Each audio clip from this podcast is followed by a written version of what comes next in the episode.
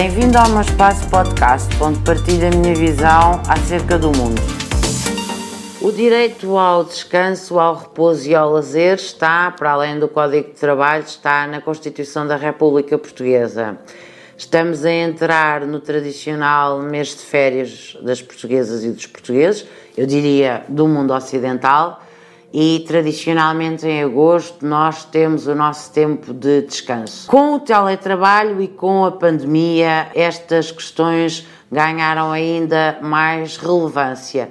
É muito importante nós percebermos que o repouso e o descanso foram das primeiras convenções aprovadas pela Organização Internacional do Trabalho e já passaram quase dois séculos e nós continuamos a falar destas questões se ao início, em plena Revolução Industrial, o trabalhador tinha que estar em permanente elaboração porque estávamos na época do carvão e, portanto, era necessário manter as fornalhas sempre com lume para que as fábricas pudessem uh, laborar. Com a, a passagem para a Revolução Industrial e com a automatização, nós naturalmente deixamos de precisar de estar em constante elaboração e introduziu-se o descanso. Com a introdução do descanso, introduziu-se as horas de máximas de jornada diária, a que se soma as horas máximas de jornada semanal e a que se soma as horas máximas de jornada mensal. Com o descanso junta-se o repouso e com o repouso junta-se o lazer, ou seja, não é possível a um ser humano, a um trabalhador, se quiserem, porque estamos a falar em sede de direito de trabalho, não é possível a alguém conseguir se divertir, e é isso que significa o lazer, se não tiver em repouso e se não tiver descansado. Para descansar, precisa de ter horas para dormir, para dormir, não pode estar a trabalhar. E depois, para estar em repouso, precisa de ter dormido.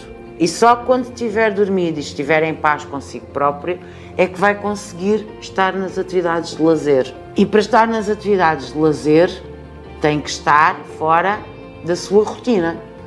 E se a sua rotina é trabalhar, logo tem que estar de férias para poder se divertir e poder organizar atividades que saem fora da sua agenda diária e, se quisermos, do próprio fim de semana, durante o tempo laboral, em que também há as rotinas próprias do fim de semana quando estamos a trabalhar. E por isso é que há uma regra que diz que nós devemos ter, para conseguirmos descansar, cerca de 3 semanas de férias.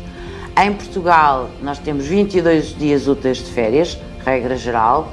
Os trabalhadores da função pública têm mais dias de férias e, de acordo com muitas convenções coletivas de trabalho, também há setores já com mais dias de férias, em que a média são os 25 dias úteis de férias.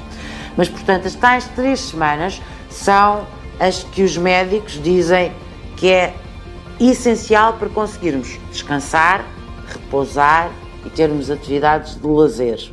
E, portanto, o teletrabalho vai mexer com isto tudo, porque estarmos a trabalhar dentro da nossa própria casa ou num espaço que nos é muito próprio, de onde não precisamos de sair para ir para o nosso local de trabalho, onde a nossa cadeira de descanso se confunde com a cadeira do trabalho, onde a caneta onde apontamos as compras do supermercado se confunde com a caneta onde tomamos os recados do nosso dia a dia laboral, onde a jornada diária se confunde porque, como estamos em teletrabalho, muitas vezes é difícil saber e dizer quando começar e quando terminar. Portanto, cada vez mais as questões do lazer, do repouso e do descanso são relevantes.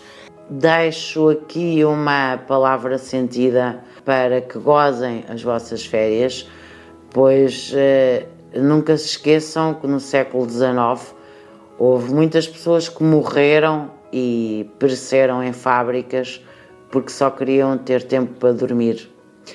Infelizmente, nós estamos no século XXI e não precisamos de ir aos manuais de história para lermos estes exemplos. Há muitos países onde as pessoas continuam a não descansar, e há muitos países onde não há as férias que há na União Europeia. Gostaria de relembrar que a União Europeia é o espaço mundial, é a união política onde todos os seus cidadãos têm mais dias de férias e onde os direitos sociais, ainda há poucos meses, foram eh, novamente redesenhados na cimeira que ocorreu na cidade do Porto. E portanto, nós portugueses temos uma particular relevância e dever no cumprimento e em dar o exemplo, portanto, espero que estejam de férias. Se não estiverem ainda, que vão de férias, descansem, repousem, divirtam-se. Boas férias.